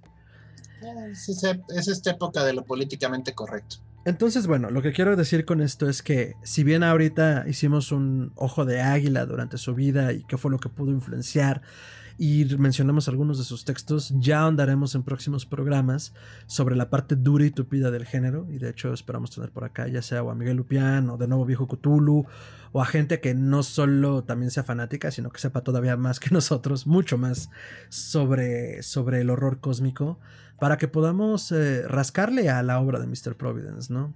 Entonces, eh, yo quisiera decir algo sobre el horror cósmico en particular y sobre Howard a mí llegó en un momento de mi vida muy extraño, justamente, donde esta visión que él tenía de lo cósmico y de la vida a través de sus textos me hizo mucho sentido, y donde al mismo tiempo, donde uno es minúsculo y una mota en el universo, al mismo tiempo esa, eh, ¿cómo decirlo?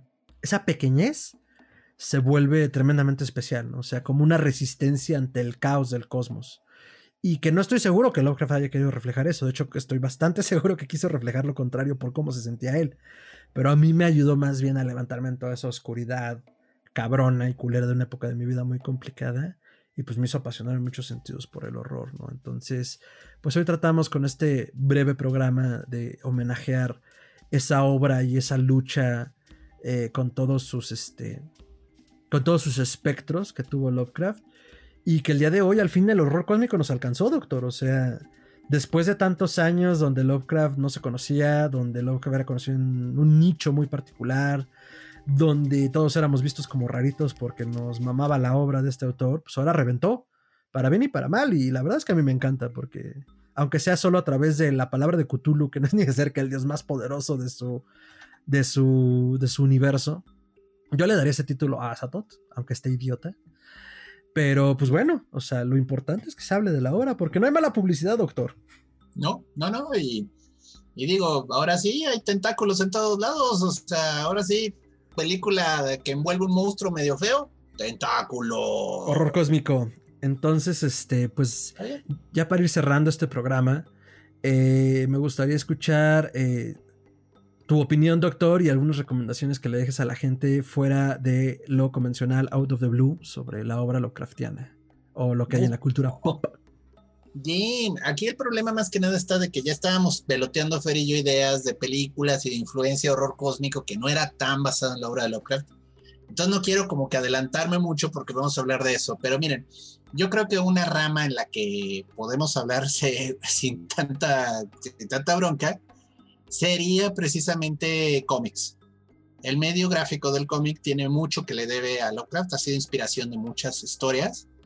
Hay un, y vaya, cameos, apariciones de invitado especial, Howard Phillips Lovecraft es recurrente. Alan Moore es un fan rabioso de Lovecraft.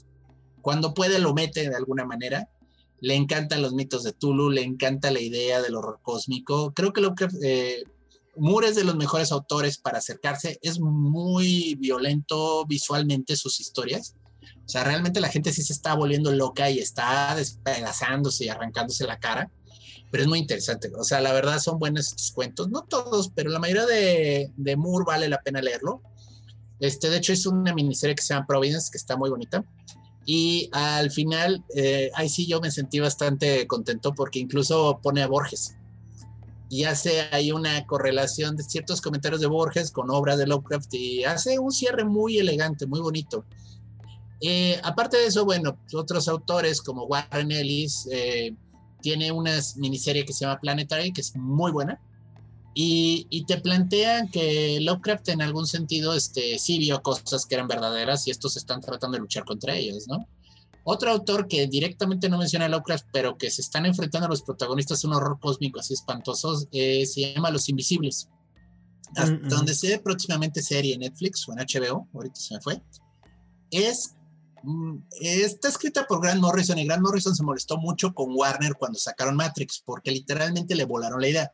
O sea, de nuevo, es diferente la versión de los Wachowski, pero la versión de Los Invisibles es un grupo de terroristas anarquistas magos que están luchando contra el status quo capitalista de Global Illuminati y usan magia y otro tipo de métodos para enfrentarse a estas fuerzas, ¿no? No les dé ideas, doctor. Pero el punto está de que pues, sí, ya lo ves así parece un poco Matrix y eh, es divertido porque hay escenas muy parecidas. Hay una escena en el cómic donde literalmente es el rescate del helicóptero que le hicieron a Morpheus en la película. Entonces, si dices, hijos, Hijos de hijos, Warner. Está bien que seas dueño de DC, pero ten tantita decencia. ¿Cómo, ¿Cómo dices? Está bien ser puerco, pero no hay que ser tan trompudo. Sí, exacto. Está bien ser marrano, pero no tan trompudo. Así es mi abuela. Paz descanse. Pero bueno, el punto es. Eh, los cómics tienen de repente puertas hacia el horror cósmico. Y digo, el cómic de cómics es Hellboy de Mike Miñola. Mike Miñola es un artista que logra combinar el horror cósmico con otro tipo de tropos del horror entonces, eh, vaya, leanlo, vale la pena. Si vieron las películas, medio entendieron por dónde va, pero los cómics son bastante decentes. Y hay entidades, así te lo plantea Miñola, que están durmiendo más allá de la realidad, ¿no? Y mm. todo el problema es que van a ser liberadas y todo se va a comer, todo va a desaparecer.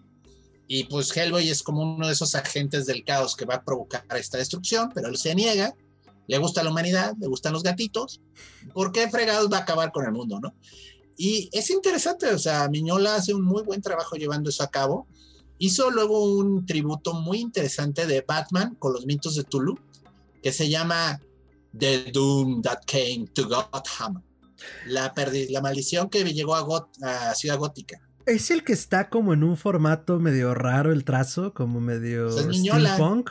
Es, que yo me acuerdo que tenía por ahí varios como Batmans eh, de diferentes realidades, donde venía incluso Batman y el libro de los muertos. Pero no me acuerdo si es de ese ciclo de Batman, no estoy muy seguro. Pues sí, es una historia situada en otra realidad, o sea, no es canon, pero ahí literalmente, este, Ra's al Ghul es raza de Raced o algo así, el inmortal, ¿no?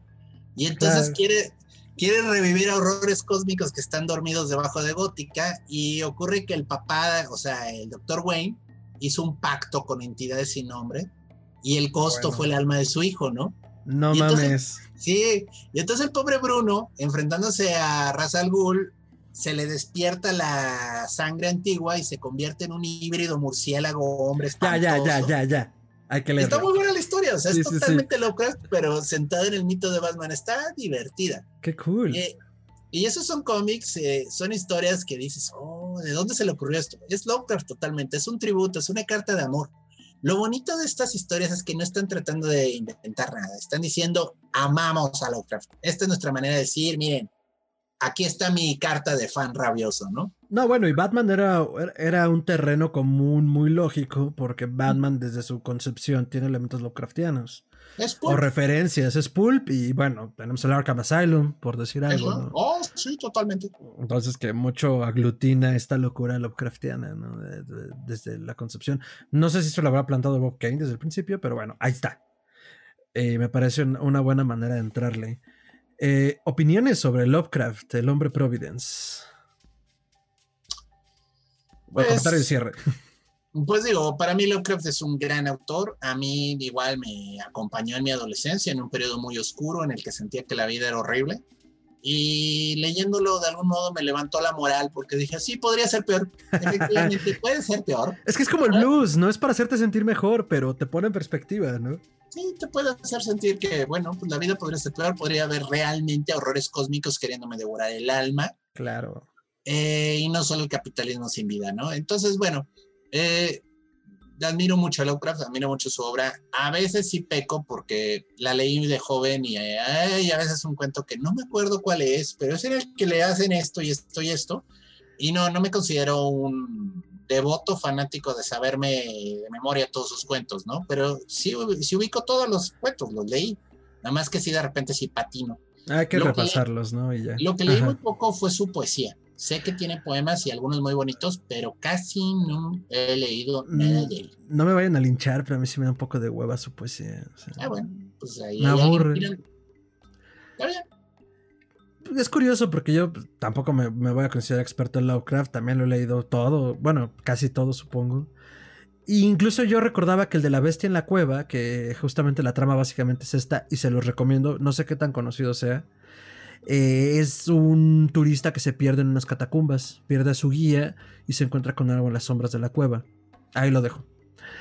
Pero yo recordaba que, por ejemplo, yo juraba que lo había escrito Robert Bloch y lo buscaba siempre pues, pensando en Robert Bloch y pues no, es de Lovecraft.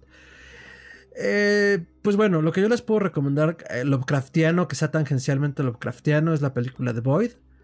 Que a mí me, gustó mucho, a mucha gente no le gustó, empieza un poco lento, aunque no tanto, y pues tiene muchos guiños a la cosa que cayó del cielo de Carpenter, en el, en el pensando en cómo representan estos horrores cósmicos. Y sobre la obra de Borges, algo que me parece que tiene algo de mucho de horror cósmico, y lo hablábamos antes de entrar al aire, es el relato de la ciudad de los inmortales. Borges no es un secreto, él justamente hablaba de la influencia que tenía poderosamente sobre el Lovecraft. Y la ciudad de los inmortales es básicamente una historia de que tiene mucho de las mil y una noches, como de estas historias del desierto y de la búsqueda de algo que está perdido y nadie puede encontrar, donde básicamente el explorador trata de encontrar una ciudad donde se supone que habitan y uno puede ser inmortal y la encuentra. O sea, no es un secreto ni parte de la trama. O sea, no le estoy revelando nada que sea un spoiler enorme de la trama que la encuentre. Lo importante es cómo la encuentra, qué es lo que sucede y sobre todo a quiénes se encuentra siendo inmortales. Entonces creo que es un cuento muy bello porque a pesar de no tener como elementos a los que estamos acostumbrados en términos de horror cósmico, pues sí es como un relato con todos los elementos que apreciará Lovecraft en cuanto a lo oculto que puede ser. Porque miren, si hay autores cultísimos es Lovecraft, Borges y el inmamable de Humberto Eco, que en cada página te bofetea con que sabe más que tú. Y la verdad, Borges y Lovecraft son un poco más sutiles en eso, al menos. Como sé más que tú, pero no te lo restribe la cara, solo lo escribo. Entonces, la verdad es que ese cuento para mí es bastante disfrutable. Otro que he leído en otra, que creo que he mencionado en otras ocasiones es El lenguaje del Dios, igual de Borges, que tiene muchos elementos también de lo Lovecraftiano y de lo divino desde lo humano y lo irracional. Y pues eh, para el cierre simplemente querría decirles que eh, hay una cosa importante que yo creo que debemos entender con Lovecraft. Primero que nada, no es, no es posible, al menos como yo lo veo, separar al autor de la obra. tenemos que entender que es producto de su tiempo y apreciarlo desde allí, con la crítica que quieran desde la época en la que vivimos. Y segundo, que entre más leamos, entre más la difundamos y entre más reflexionemos y hagamos estudios sobre ella, como con cualquier autor además, eh, pues más va a existir y no hay otra forma de manejar y rendirle tributo a cualquier autor vivo o muerto que disfrutar su obra y comentarla, como decía el doctor, ¿no? O sea, generar estos espacios donde podamos tratar de entender hacia dónde iba y pues también cómo nos ha influenciado, porque al final de cuentas todos los autores que leemos nos dejan algo y al menos a lo largo de todos los programas que hemos hecho creo que hemos demostrado como la influencia y la importancia de los personajes, de las personas o los temas que aquí discutimos y así como en algún momento hablamos de Giordano Bruno y les planteamos lo importante que era, pues también eh, hoy queremos resaltar la importancia que tiene para quienes integramos este podcast la obra de alguien como Lovecraft. Y ya hablaremos de otros personajes, lo irán viendo, ¿no? Y justo dedicaremos espacio a otros personajes que han tenido lo suyo en el ámbito del horror y de la ciencia ficción.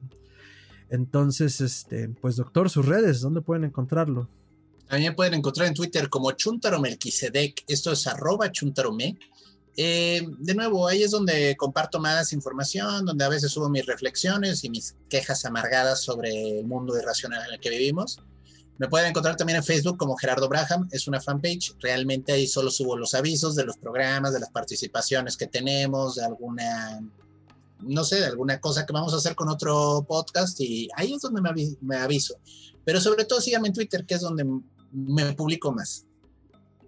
Excelente, doctora. Me pueden encontrar en Twitter y en Instagram como arroba mantrasaya. Esa es con doble al final, arroba mantrasaya. Eh, son las voces de mi cabeza. Únanse a ellas. En Facebook me encuentran como Fernando Santamaría, un turbante muy simpático. Eh, prometo, prometo ya subir algo a esa página porque siempre es como, oh, voy a compartir cosas. Nunca comparto nada. Entonces, para que tengamos con qué entretenernos todos. Y pues recuerden seguir Histeria Colectiva en todas sus redes, como arroba podcasthisteria, en Twitter, como arroba podcast.histeria en Instagram, facebook.com diagonal podcasthisteria en Facebook, porque ya dije que es Facebook y pues por supuesto. Y en todas las redes de podcast, como Histeria Colectiva Podcast, nos van a identificar porque pues tenemos el mismo logo en todas partes. Eh, y nos pueden hacer llegar todos sus comentarios, añadiduras, sugerencias, colaboraciones a gmail.com y pues ahí leemos todo, lento pero seguro. O en la caja de comentarios aquí en YouTube. Eh, eh, o en cualquiera de nuestras redes, pues también por mensaje directo. Entonces no nos queda más que agradecerles eh, su asistencia a este programa, a esta venerable ceremonial oscuro y Lovecraftiano, donde simplemente queremos decir, doctor, a la de tres y a, y Fatang. Entonces, muchas gracias por acompañarnos y Ia, ia, Cthulhu Fatang. Cthulhu Fatang. Ia, ia, Cthulhu Fatang. Ia, ia, Cthulhu Fatang. Qué mal salió eso como siempre, pero nos encanta hacerlo. Muchísimas gracias, cuídense mucho y hasta entonces.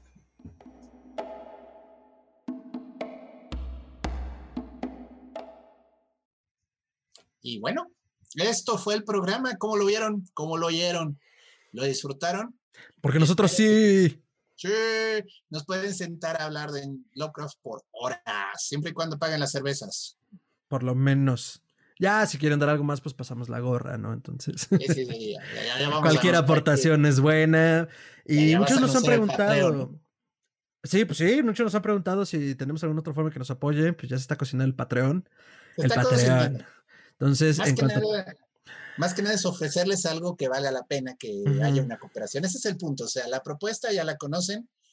Somos dos personas que aman hablar de estos temas, pero la idea está que ustedes sientan que hay algo extra cuando nos apoyan. Entonces, ya estamos pensando, no se preocupen, este, no, no, no descansen hasta que llegue el aviso, pero tranquilos que pronto llegará cuando las estrellas se alineen adecuadamente. Pero somos tres, doctor. Bueno, sí, ¿verdad? Eh, ya le dimos la planta a Rich. Es que a veces se me olvida que era eventual y ahora ya es. Ya es de planta. Pero no, nomás consiguió el tiempo completo y se nos puso en semana inglesa. O sea, eso también es como. ok. Eso va a la siguiente. Y ya pide vacaciones. Todo Eso va a la siguiente ventanilla, doctor. Pero sí, este, somos tres personas que les encanta hablar de estos temas. Eh, prepárense para el Patreon de Historia Colectiva y también para el Patreon de Mid and Greet, que está próximo a estrenarse. Estamos a poco menos de un mes del relanzamiento de Mid and Greet. Entonces, ya saben, el horror por acá y la vida desconocida de grandes conocidos por allá. Y este, y pues nada, simplemente este pequeño outro para agradecerles que estén puntualmente escuchándonos. Y pues no sé, doctor, ¿usted tiene algún anuncio para esta semana? Bueno, pues está a punto de iniciar mi curso de astrología predictiva. Ese va a ser probablemente después de la semana, o sea, por el 20 y algo de marzo. Lo voy a abrir, es eh, Aprende Astrología, pero es una astrología que les permitirá descubrir cuándo las estrellas se alinearán. ¿Para invocar a Cthulhu, doctor? Pues sí, pero probablemente sean varios milenios, así que ustedes sabrán.